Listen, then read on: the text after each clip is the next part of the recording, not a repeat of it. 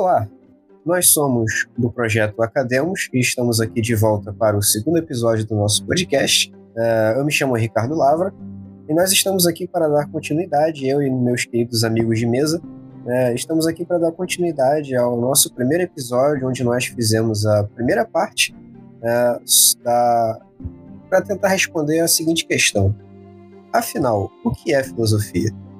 E nesse segundo episódio nós vamos continuar as discussões. Né? Se você caiu aqui de paraquedas, né, sugiro você a dar uma pausa aqui nesse episódio que você começou a ouvir agora e ir lá para o nosso primeiro episódio para você poder né, ver a discussão que nós fizemos sobre as relações entre filosofia e a prática de ciência, né? É, para você não se perder aqui quando a gente fizer alguma referência ao primeiro episódio. E se você já veio aqui do primeiro episódio e está ouvindo aqui, né, fique ligado aí, porque a, a, gente vai dar continuidade de fato à, à, discussão que nós começamos na primeira parte. Né?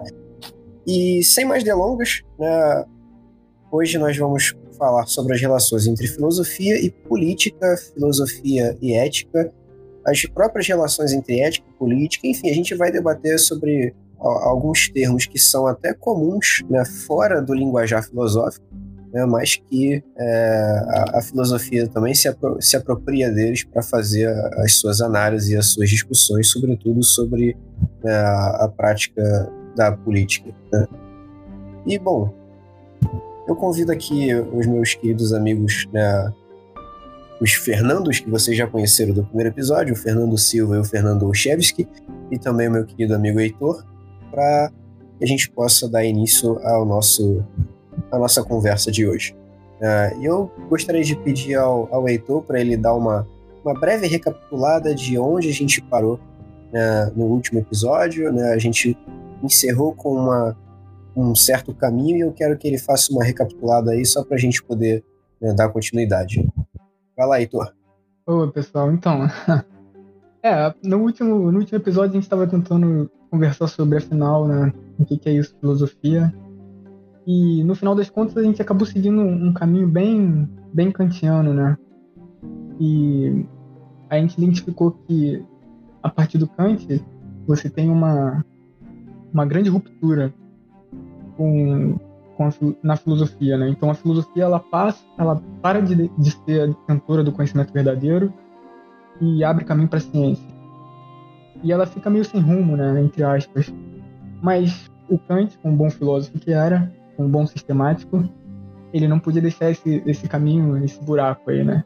Então ele, ele, de alguma maneira, ele aponta um rumo para a filosofia. E esse rumo parece o rumo, o rumo da política, o rumo da, da ciência moral. E, e, bom, a gente parou daí, né? E então agora talvez acho que seja bacana a gente discutir mais ou menos o que, que é moral e o que, que, o que, que é ética. Eu acho que é um bom ponto de partida aí pra gente. É, a gente parte do ponto, né, para a gente poder fazer uma contextualização histórica do uso dessas palavras, né? A gente parte do, do princípio de que essas duas palavras elas significam, uh, num, num, português um pouco mais claro, a mesma coisa, basicamente. Uh, se a gente pegar a palavra ethos, né, que é uma palavra grega que deriva em ética, né, ela é uma palavra que designa comportamento, né, ou então né, coisas relacionadas à prática ou às relações com outras pessoas, né? E no caso da palavra moral, ela deriva do latim morus e ela significa exatamente a mesma coisa, né? Ou seja, são palavras que, no fundo, no fundo, se a gente analisar né, puramente só a semântica delas, né, só a origem e o significado, elas são palavras sinônimas, né? Você pode em alguma medida, utilizar ética e moral para falar da mesma coisa. Né? Só que em filosofia, né, a gente tem algumas divergências quanto ao uso dessas palavras. Né? É, e eu, eu acho importante a gente começar a fazer essas distinções entre como é que a filosofia ela usa o termo ética e como é que a filosofia ela utiliza o termo moral. É, alguns filósofos tratam elas como sendo as duas coisas, outros filósofos tratam elas como sendo coisas separadas. Né? É, e talvez se a gente começar pelo início seja bacana, né? Então, bom, o, talvez o pioneiro ali na, na filosofia ética, no estudo da ética, seja Aristóteles. como em quase tudo na filosofia. mas, mas é interessante pensar que, por exemplo, o Tomás, o Santo Tomás de Aquino, que é um, um dos grandes filósofos da época do, do medievo, ele tem um escrito sobre a ética nicomaqueia do Aristóteles, que é mais ou menos um, um fichamento, né? um plano de estudo que o, que o Tomás estava fazendo sobre esse livro do Aristóteles. E nesse fichamento, nesse, nesse estudo, logo no início, no primeiro parágrafo, ele faz uma distinção bem bacana que eu acho que pode orientar a gente legal. E é o seguinte, ele então ele fala sobre ciências morais, né? Esse tema, ciências morais, era um tema muito caro no período medieval, os, os medievais adoravam falar sobre isso. E, e o Tomás, ele, ele pega esse, esse termo ciências morais e ele divide em três áreas de conhecimento diferentes. Então, as ciências morais dizem respeito, segundo Tomás, a três coisas. Primeiro, a um caráter individual, a um, a um conhecimento individual sobre o modo de agir, e esse seria o conhecimento ético. Então, ligado a um caráter individual. Um segundo, uma segunda área dessa ciência moral seria uma área é, voltada para a vida privada, para a vida da família. E ele designa essa área como, como sendo a economia, né? E, e é bacana falar aqui que economia não é exatamente o que a gente entende como economia hoje em dia. Os antigos tinham uma outra interpretação sobre economia. Economia vem do grego. É a junção de duas palavras. Eco significa lar ou casa e nomos significa regra ou norma. Então, economia para os antigos, ela tinha um significado muito mais amplo. Ela designava, na verdade, uma regra ou uma norma da casa, da vida da família. Então, ela, ela não diz respeito apenas ao caráter do dinheiro, ao caráter monetário, como a gente entende hoje em dia. Mas ela diz respeito também às outras coisas da vida particular das famílias. Então, como você vai educar seu filho, como você trata seus escravos, né? Os antigos eram escravistas, então, como você trata os escravos, como você trata sua esposa, enfim, como você cuidava da, da comida e tudo mais.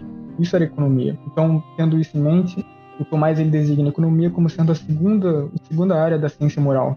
E a terceira e última área que ele diz é justamente a política seria o ramo do conhecimento humano que diz respeito ao modo de agir coletivo. Então, só daí a gente já tem uma distinção muito bacana é, entre ética e política, né? Então, a ética seria esse, esse modo de agir, esse conhecimento das ações no âmbito individual, e a política seria esse mesmo conhecimento, mas ampliado no âmbito coletivo.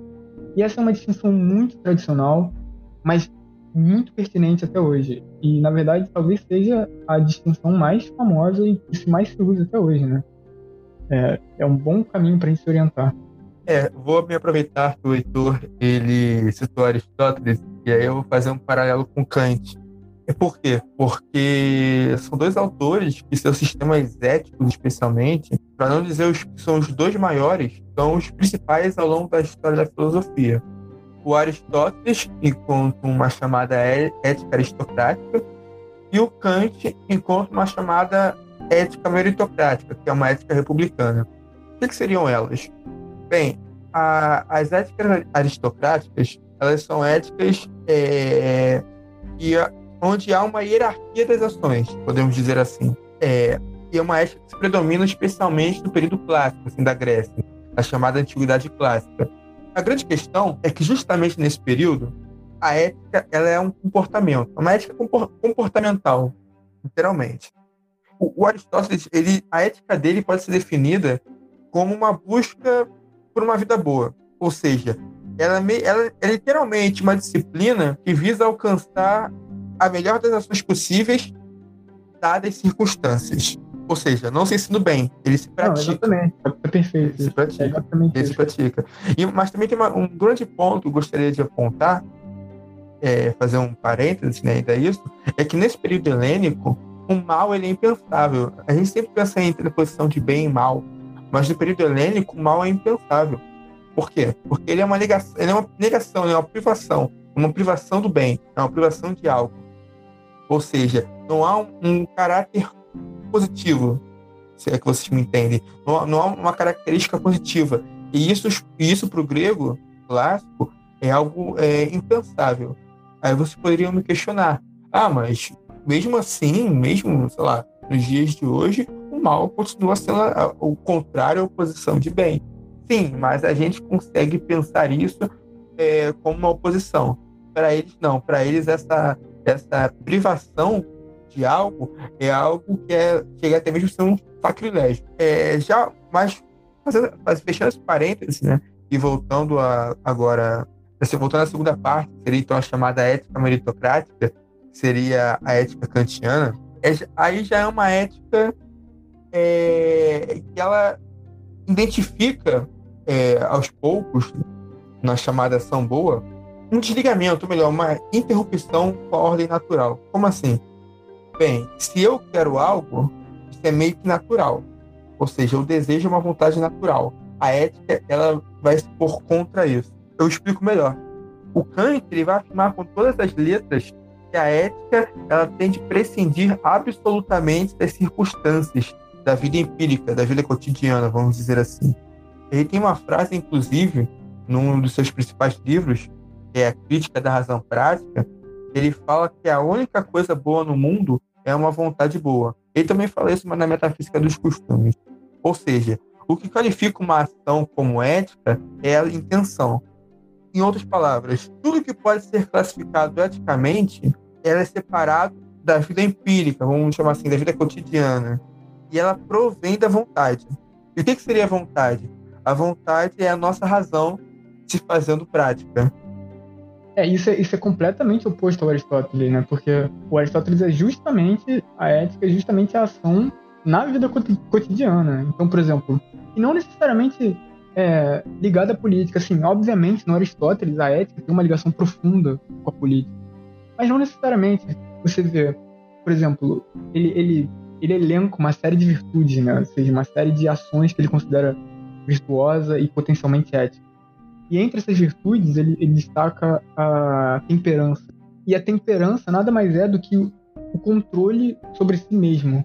E no que diz respeito aos prazeres animalescos. Então, o que ele quer dizer com isso? Então, ele, ele diz que o homem ele tem é, ligações com, com os animais não racionais. Né? E essas ligações se dão justamente nas questões dos prazeres é, corporais, então, sexo, e os prazeres de, de paladar, olfato, enfim, a fome e tudo mais. E é justamente sobre esses prazeres que a temperança age sobre, né? Então, um homem temperante seria o homem que tem controle sobre a vontade de sexo ou a vontade de, de comer muito, enfim, é um homem que come moderadamente, um homem que, se, que faz sexo, relações sexuais moderadamente, enfim, é um homem temperante. E isso não não tem absolutamente nenhuma ligação com, com política. Diz respeito única e exclusivamente à, à vida cotidiana, à vida do, do, do homem comum, né? E, e também não tem essa coisa da boa, tipo, da intenção, né? É ali diante do, das circunstâncias. Então, por exemplo, sei lá, o sujeito tá, tá, tá andando na rua e aí vem um homem, uma mulher e seduz aquele sujeito ele vai ter que ver a situação, vai ter que fazer algum tipo de cálculo, alguma coisa do gênero, e vai ter que ver se, se aquela potencial relação sexual que ele pode ter vai ser favorável ou vai ser desfavorável. Ela vai ser justa ou injusta, ela vai ter consequências positivas ou negativas. Isso é ético para Aristóteles, né?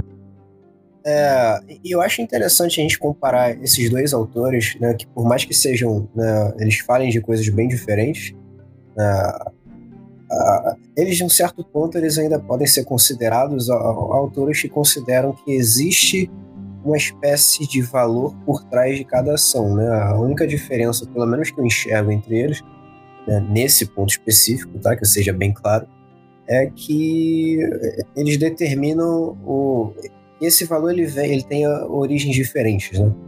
Agora, um cara que eu acho que, que vale a pena trazer para essa discussão também, né? Um, um, sujeito bastante famoso e polêmico, inclusive, que é o, o Maquiavel, né? É, que é o, o, sujeito responsável por fazer uma espécie de cisão radical entre a ideia né, de que a, a, política ela serve para o bem comum, a política ela serve para executar uma boa ação e o, o bom governante ele tem que ser né, necessariamente né, uma pessoa virtuosa no sentido de ser boa, né? E o Maquiavel ele coloca, ele desloca, né, o centro de gravidade da política para um outro lado, né, em que ele define basicamente, né, que a política ela nada mais é do que uma espécie de arte que se procura manter o poder, né? E que o bom político não, não é mais aquele político que faz o bem a, aos seus súditos, por exemplo, mas é o político que logra manter o seu poder, né? É o político que consegue manter o seu poder né, consigo e, e evita perdê-lo para os seus rivais, para aqueles que se interessam né, em, em, conquistar o, o, seu território, o seu povo, enfim. Né? Ou seja, a gente tem aí talvez o, o primeiro grande autor da tradição filosófica que desvincula a política né, daquilo que a gente considera como sendo uma espécie de, de moralidade, né? Ele desvincula a política da, dos valores né, de bom ou ruim, de bem e mal, é, e coloca a política em, em outro, um, outro tipo de discussão, né? Que é a, a discussão entre se é útil ou, ou, se não é, né? Se é útil para que o, o, poder ele, do governante ele seja mantido ou se não é. Né?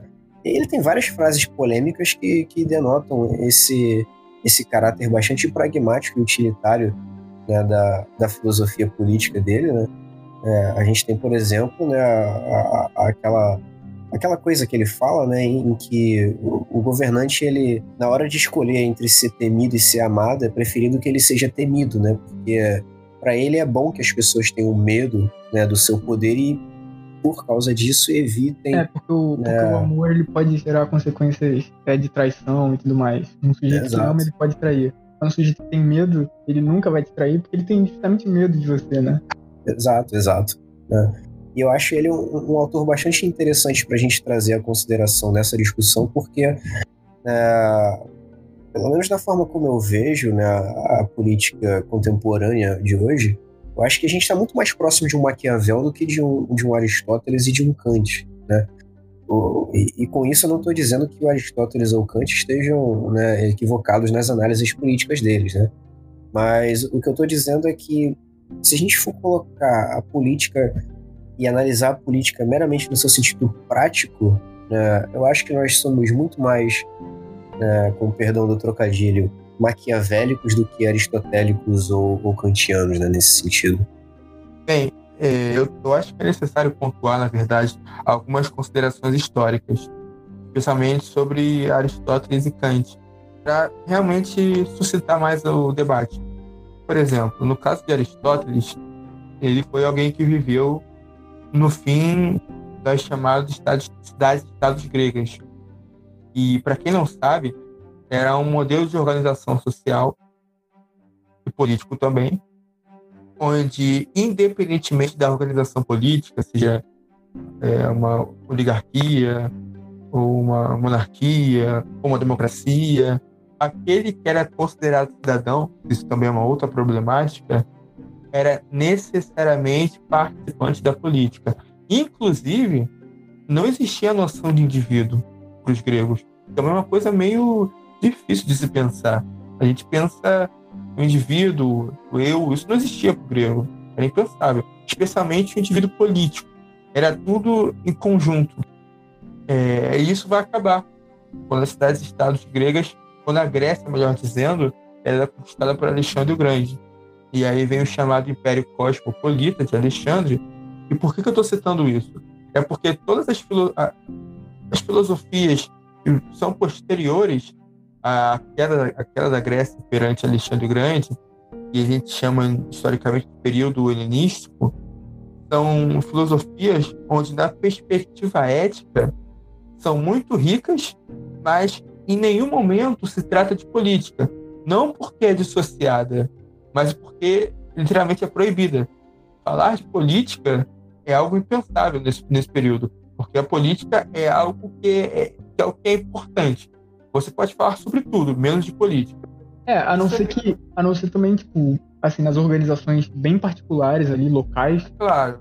eles tinham algum tipo de autonomia e tudo mais, mas assim, em relação ao império, em relação, enfim, às armas, ao controle de armas, exército, a participação era zero, com certeza. Sim, sim. Não, e inclusive, propriamente fazer filosofias. Tem até o grande, a grande denota de, do Diógenes, né? Cínico, com Alexandre o Grande, quando ele Alexandre chega. Para quem não sabe, Diógenes é um dos personagens mais, não vou dizer carismáticos, mas mais curiosos da história da filosofia.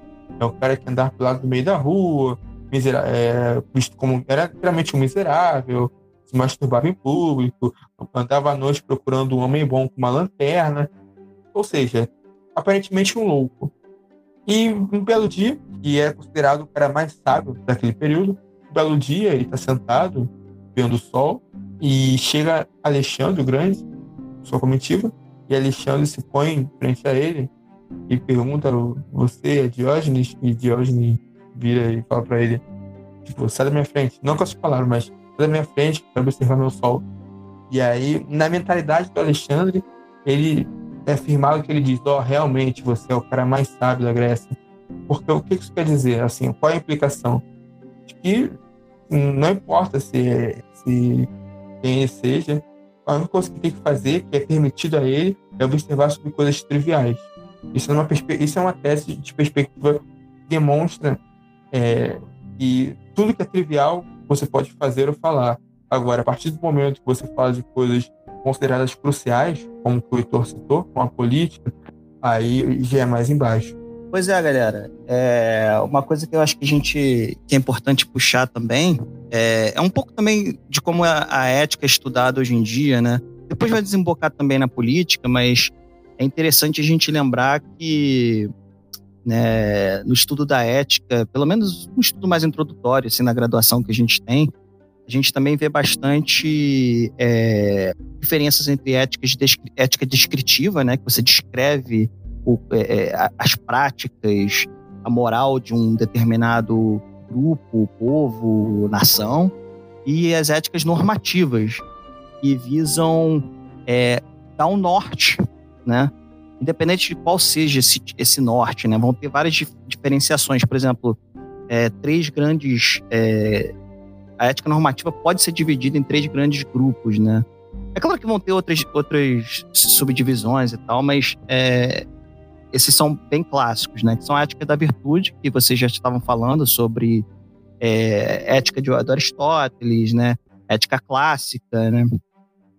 É, as éticas deontológicas, que são éticas pautadas no dever, né? É, deon, eu acho que vem do grego é, dever, e as consequencialistas, que, por exemplo, uma bem famosa consequencialista seria o utilitarismo, né? que é, seria o maior bem para o maior número possível de pessoas, ou é, minimizar a dor, né? esse tipo de coisa. Né? O é, Kant. O menor mal, né? Escolher entre o menor mal. É, escolher entre o menor mal. O Kant, por exemplo, ele, estaria, ele seria um dos grandes representantes, talvez o maior representante das éticas deontológicas, né, do dever. Né? Você deve fazer tal coisa porque é correto em si, né? não porque a, é, é a consequência da sua ação vai necessariamente gerar uma, uma, uma, uma coisa positiva, né? um balanço positivo, mas porque a ação em si é boa. A já a ética da virtude, que é, é, é uma ética eudaimonista, né? Que é uma, uma coisa que visa a boa vida, né? A felicidade. Exatamente. Então, assim, é, é, essas éticas da virtude, ela... É, é elas só partem só pra, só pra ressaltar, né? Eudaimonia é, é felicidade, né? Exato, né? E elas partem desse princípio de que o, o, o homem virtuoso é um homem feliz, né? Inclusive que você só pode atingir a felicidade se você for um homem virtuoso. É, eu é acho interessante. É um ciclo, é um ciclo infinito. Então, tipo, se você age virtuosamente, você automaticamente está colaborando para sua próxima ação também ser virtuosa. Enfim, é um, é um ciclo infinito. Assim. Então, qualquer ação virtuosa já está colaborando grandemente para você continuar sendo virtuoso. Exatamente. E não tem, não tem, não, não rola uma, uma, uma, coisa assim muito. É...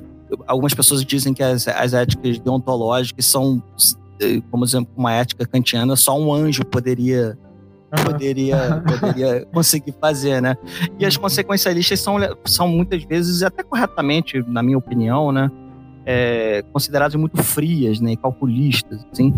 Mas eu acho interessante, até para puxar um pouco para a contemporaneidade, é, eu, eu, recentemente eu estava fazendo umas pesquisas e ouvi um autor, é, um filósofo escocês, acho que o nome dele é Alasdair McIntyre, posso estar falando completamente errado. Mas ele, ele, ele trata justamente, assim, ó, parece que o ponto dele, eu não li o, o livro, mas eu li alguns reviews, né? É, e o ponto dele é justamente dizer que é, boa parte da ética se perdeu, é, do, do debate ético se, é, se, tornou, se esvaziou depois que a gente tirou a questão da, da eudaimonia, né? Da questão ah, da, da felicidade. Da virtude, é, da virtude, de você ter aquele norte da virtude, aquela virtude como um meio termo, né? Entre, hum. entre o excesso e a falta, né? É, num, num futuro episódio que a gente vai discutir sobre, especificamente sobre a ética aristotélica, talvez, a gente vai apontar quais são os problemas sociais até de você colaborar com uma ética ah, da virtude, né? Mas, sim, mas enfim. Sim, sim. Não, é, isso é mais. É, é, é só uma. É, é, não é pra gente entrar em detalhes nesse, sim, nesse episódio, não. Mas é uma crítica pertinente, uma, uma crítica. Sim, sim. É, e, mas... e tem um, um, outro autor que eu acho bastante interessante de se fazer um paralelo com o Kant e essa essa ética deontológica né, dele, é, que é o, o Hegel, né, um cara que veio logo depois do Kant e uma das suas maiores críticas ao sistema ético do, do Kant foi justamente essa questão, esse aspecto deontológico, esse aspecto do dever né, na, na, filosofia do Kant e, esse, e principalmente esse aspecto né, de que é, todos têm sempre a plena consciência do que deve fazer e uns escolhem, outros não escolhem fazer o que devem ser feito. Né? É, e para o Hegel isso é uma grande, uma grande mentira. Né? Para o Hegel, é, o que acontece é que você tem de fato pessoas que é, não têm a, a noção de, de, do, que é, do que é justo, do que é bom, etc. É, e vocês têm algum, alguns que plena vontade e ignoram esse tipo de coisa, né? E, e ele leva isso a, a, a, elementos um pouco mais extremos, já que ele fala em, em diversas vezes que muitas vezes é justamente o, fato de ignorar o bem que move a, a, a história, né? e que de fato, quando você fala de períodos na história da humanidade em que houve um, um grande período de paz, né? E ele claramente ele fala que durante esses períodos em que há né, pouca ou, ou, nenhum tipo de conflito, né, esses períodos para a história eles são praticamente páginas em branco, né, eles são nulos né, de importância. Hum. É, e são coisas que afetam politicamente também, né? Isso vale para a nossa para a forma como a gente entende política hoje em dia, principalmente. É, porque a gente tem, de fato, e aí eu, eu remeto, tento relacionar um pouquinho o Hegel com o Maquiavel de novo, é, isso remete muito à, à, prática da política tal como ela é, né, não tal como ela deveria ser. Né?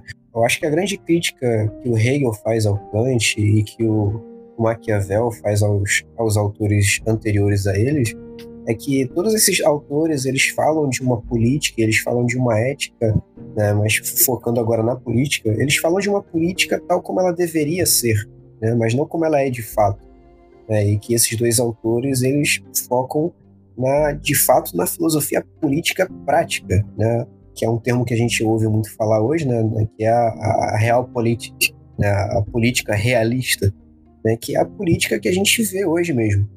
O bem não necessariamente entra em consideração na hora de fazer uma atitude política. E, na verdade, na maioria das vezes, o bem não é algo é, que se leva em consideração na hora de uma atitude política. Né? É, assim, são duas visões, né? E, por exemplo, se a gente for pegar a visão do Kant e de vários outros, partindo especialmente do Kant, é justamente a moral que vai abrir espaço para discussão política. E estética. Estética aqui não no sentido de arte, mas no sentido kantiano. Uma teoria da sensibilidade, uma teoria, vamos dizer, é, daquilo que é palpável. Que é justamente um, uma, uma questão política porque é aquilo que vai, é, é, vamos dizer assim, possibilitar uma ação moral através de um discurso cético e uma ação prática. Já autores como Maquiavel e Hegel propriamente, a impressão que eu tenho é de que o discurso ético ele, ele se fortalece quando o discurso político não está em alta, porque literalmente são duas coisas dissociadas, no sentido assim, não são coisas que elas andam, elas não caminham ao mesmo tempo, sabe? Mas vocês são o quê? Vocês são mais maquiavélicos ou mais kantianos? Ah, cara, eu não sei. Eu não sei quanto a vocês, mas eu, eu acho que, que não se trata de tipo, escolher um time de futebol e, e ir em frente, sabe? Eu acho que a gente tem que saber. É, a gente tem que refletir sobre esses temas todos, mas tem que saber tirar o que é oportuno de cada um, né? Não é, não se trata de escolher um clubinho e, e, e enfim, acho que já passou essa época. Eu penso assim. Mas e, e também tem, voltando à a, a, a, questão ética, eu queria que o Fernando falasse um pouco pra gente sobre, sobre a perspectiva ética pessimista.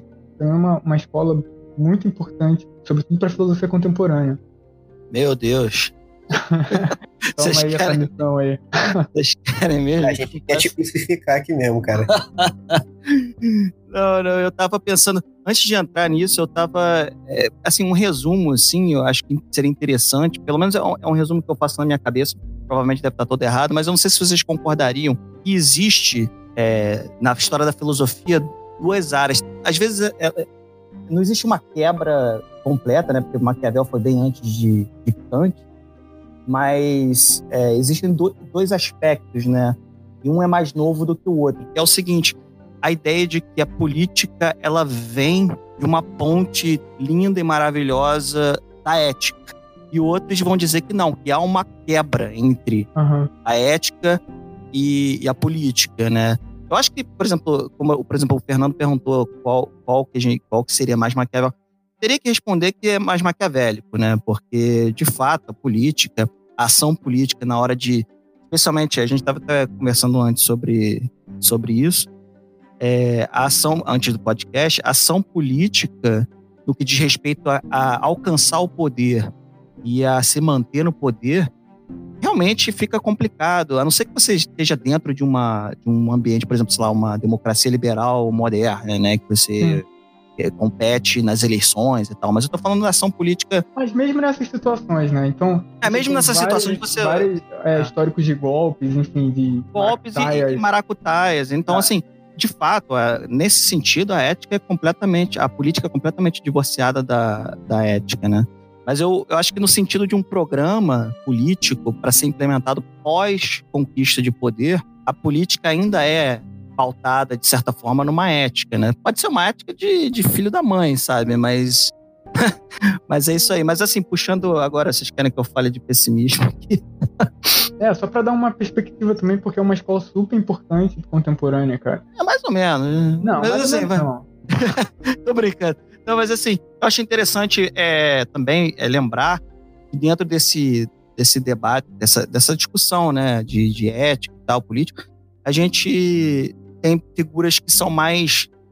É, que eu acabei não mencionando antes, a gente não mencionou ainda, que são mais pautadas em, em questões de sentimentos morais ou empatia. Por exemplo, David Hume, né, que é uma uhum. que ele fala que assim você não consegue derivar uma moral de duas premissas puramente é, lógicas, né? não dá para fazer um silogismo de uma ação moral, né?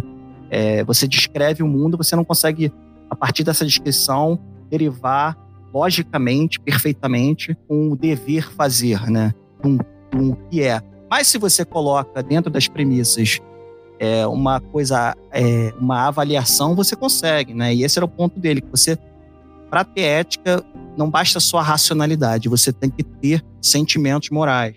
O, o Schopenhauer, é, ele, a ética dele é que agora já é um filósofo pessimista. É, já é um pensador provavelmente o primeiraço, assim, no Ocidente.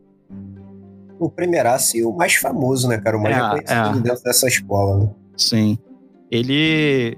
A ética para ele é uma questão de você reconhecer no outro, tanto no outro ser humano ou no animal até, é um igual, né? Um sofredor igual, né? Porque para ele a gente está aqui sofrendo, é, nós somos é, é, como se fossem marionetes na, nas mãos da, da vontade. Né? São as manifestações da vontade. No caso dos seres vivos, da vontade de viver, né? Então, é, mas essa vontade ela não se importa com as nossas dores particulares ou até coletivas, né? Ela se importa em, em perpetuar a si mesma, né? Quase hum. como um pré-darwinismo, né? Dele, só que hum. ele não enxerga isso numa visão boa, né? Ele não acha legal, ah, a gente está aqui para sofrer. Não, não. Ele acha que a gente é, tem que negar ele isso. Fala assim, né? ah, somos todos irmãos e, enfim. Não, não, ele, ele, ele fala assim, ele fala assim, não, é, nós somos, mas é, tem inclusive uma passagem, né, que ele fala que nós não deveríamos nos chamar de senhores, senhoras, mas de caros sofredores, né, caros... como se nós, fosse, nós fôssemos todos aprisionados aqui no, contra a nossa vontade e tal. Mas aí que tá, o interessante é que tava só para concluir rápido, para não, não, tomar muito tempo. É, eu estou fazendo uma pesquisa sobre o Cioran, né? A questão da história, a questão da ética no Cioran e uma das é, Cioran, é, que, é um, que é um filósofo pessimista, exatamente, contemporâneo. Do, é, do século. É, é, acho que morreu em 95. É do século XX. Engraçado que ele é pessimista, mas ele, ele alcança o pessimismo dele de uma maneira completamente diferente do Schopenhauer, né? Schopenhauer tinha uma metafísica, por exemplo. Né? Ele era kantiano no sentido epistemológico da coisa, né? Ele é, é, enfim, isso aí a gente pode discutir mais depois. Mas o, o, o Cioran, ele era cético, né? bastante cético, né? Ele acha... Não que ele não achasse que não... Sabe? Ele só dizia que era, era muito problemático a gente chegar na verdade e tal, e que a, tudo indicava que a vida era terrível. então, e, e, e, esse ceticismo deixava a vida ainda mais terrível, né? E, mas ele chegava a conclusões parecidas com a do Schopenhauer em termos de negação da vida, né? E qual é a ligação? E, essa, e essa ligação, a ligação ética, na ética pessimista. Exatamente. Política, esse é o problema, é um problema grande, assim. Né? Eu quero fazer uma pergunta rapidinho para você, Fernando. Tinha felicidade na ética do Johan? Felicidade? Não, você é. tem felicidade. Você tem felicidade momentâneas. O Schopenhauer, assim, tem felicidades é, de momento, né? Mas elas são como se fosse a cenoura é, na nossa frente que a gente vai correndo atrás e nunca alcança, sabe? Quando alcança, puxam de volta, sabe?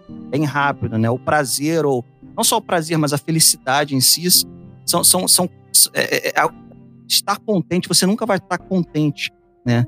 Porque uhum. sempre depois de você se saciar, você vai novamente ficar com fome, né?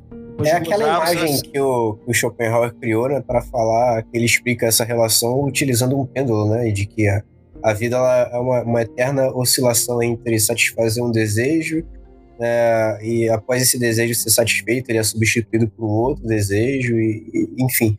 Você vira um, se torna um indivíduo que está eternamente procurando satisfazer uma coisa que é insaciável, né? que é a, a vontade. É. A questão política deles, infelizmente, acaba sendo muito.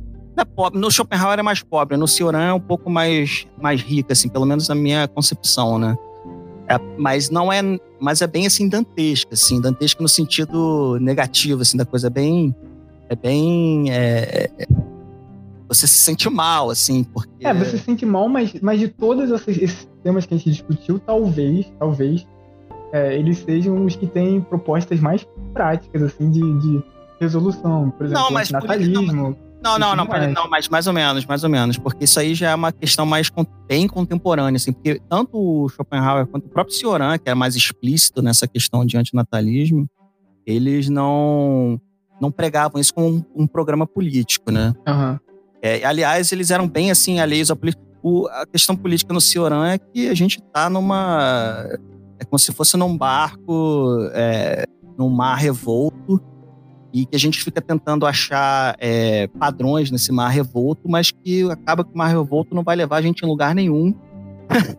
é, a gente não vai desembocar na, na razão universal, nem na irmandade universal pode até acontecer por um determinado momento, mas esse momento vai passar e depois vai voltar a ser o inferno que era antes.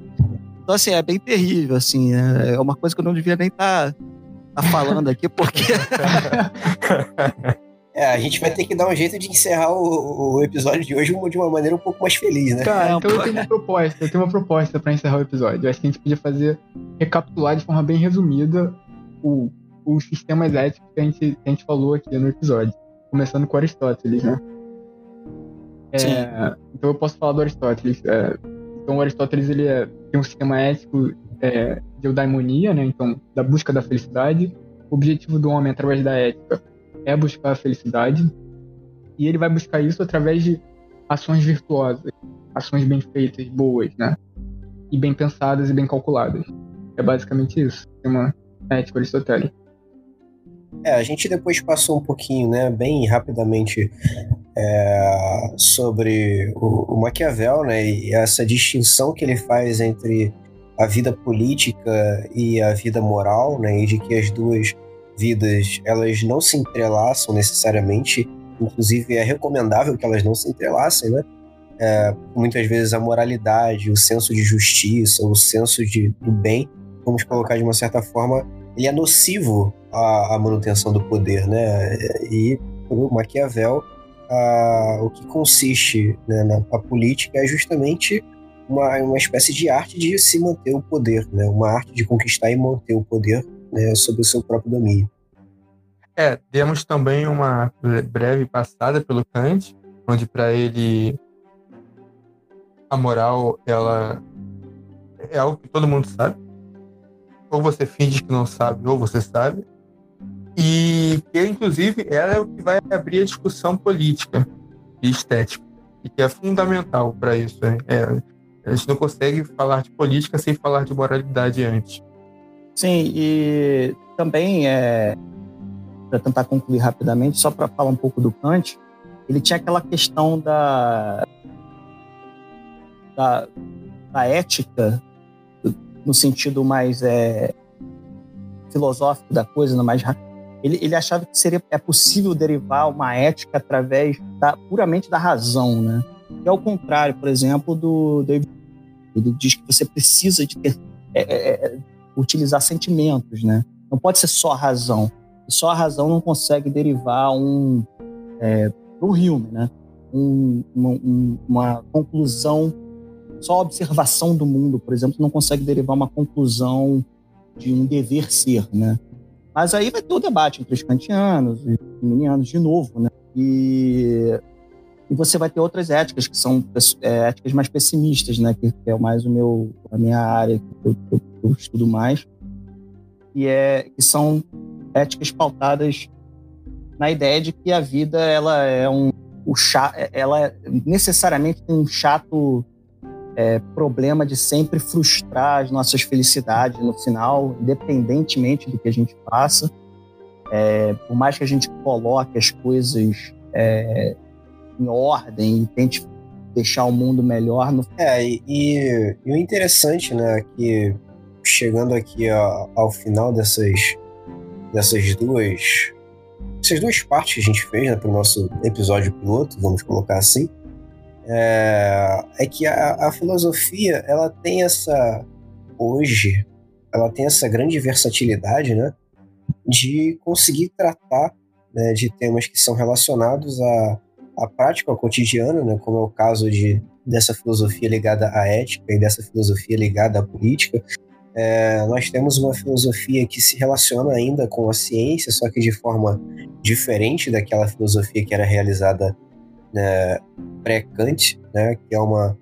Uh, antigamente a gente tinha uma, uma, uma, filosofia em que a verdade ela derivava da própria reflexão filosófica, né, e, e hoje a gente tem uma, uma filosofia que deriva é, da ciência algumas conclusões, né, que é o que a gente chama hoje de filosofia da ciência, né, uma filosofia que se propõe a refletir né, a ciência e as conquistas da ciência, a metodologia da ciência e esse tipo de coisa.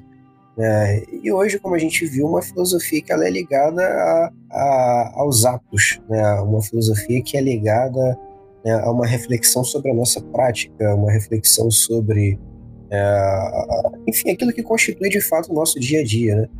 E, e essa parte especificamente, né, eu acho bastante interessante, porque ela, ela, meio que é uma contrapartida para aqueles que dizem que a filosofia ela é uma mera abstração o tempo todo e que ela não se relaciona com o nosso cotidiano, né? E isso é uma prova justamente do contrário. A, a filosofia ela se relaciona sim com o, o dia a dia né, das pessoas, né? E ela reflete sobre questões que fazem parte do nosso dia a dia, né? Enfim, Uh, esse, esse episódio ele, ele foi uma, uma espécie de abertura para a gente conseguir né, ver até que pontos a gente consegue levar a filosofia, né? até que pontos a gente consegue entrar nos debates com a filosofia. Né? Então é bem, é bem interessante a gente partir daqui, de onde a gente vai parar hoje, para que a gente consiga criar as próximas discussões. Né? E a gente vai falar sobre temas um pouco mais aprofundados né, do que hoje, que foi uma, uma simples introdução né? Mas a gente vai falar de forma um pouco mais aprofundada, a gente vai tocar autores de uma forma muito mais aprofundada, né? E, e é isso. É, a gente pode ficar por aqui hoje, né? Nessa, nesse resumão. Né? Considere esse, esse primeiro episódio uma espécie de resumo gigantesco do que é Resumão dos a caminhos da filosofia.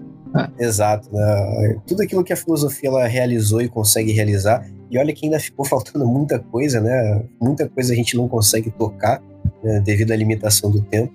Né? Mas isso vai servir como um belíssimo ponto de partida para nós, né? Falar uma coisa rapidinho? Sim, sim. Só pedir desculpa pro pessoal que tá ouvindo, porque a ideia aqui é realmente bater um papo e tudo mais. E às vezes a gente vai tomando caminhos, a coisa vai, vai desenvolvendo, vai tomando vida própria. E, mas é assim que funciona na maioria das vezes.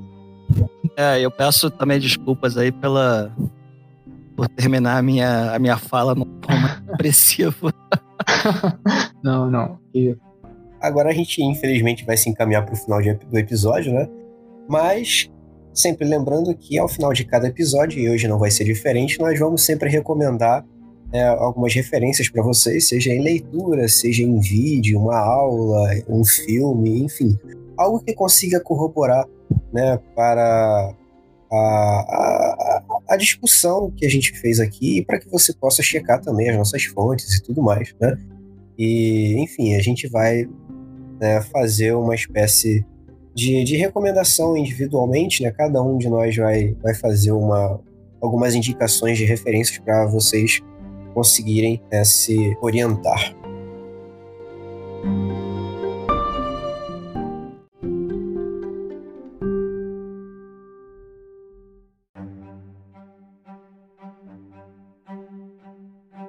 Como eu falei, ao final de cada episódio nós vamos dar recomendações de leituras a vocês.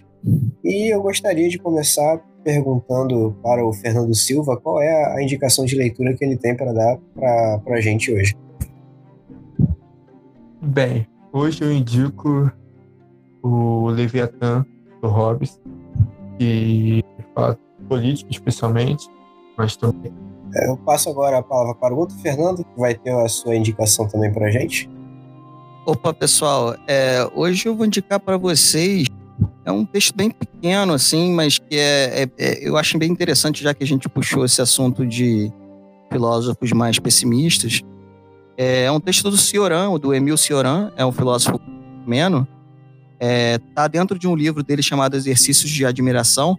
É o primeiro ensaio do livro sobre é, uma figura meio controversa, né, chamado Joseph de Maestre. Ele, é, o nome do ensaio é Ensaio sobre o Pensamento Reacionário, em que o Cioran ele trata justamente do pensamento ético e político extremamente reacionário e bizarro, né? É, com diversas críticas e, e, esse tipo de pensamento a partir de uma perspectiva mais é, pessimista, né? E é isso aí. Heitor, dá aí a sua indicação para a galera também. Eu, então, é, segui a minha, a minha cartilha de filosofia antiga aqui e eu vou indicar para vocês o primeiro capítulo da Ética Nicômaco do Aristóteles. Não se assustem só porque é Aristóteles, pelo amor de Deus. Esse, esse, primeiro capítulo é super introdutório, é super.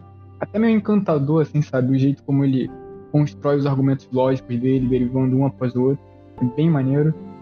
E, e esse primeiro capítulo ele vai introduzir a, o sistema ético dele e ele vai explicar o que, que é essa busca da eudemonia, né? Da felicidade.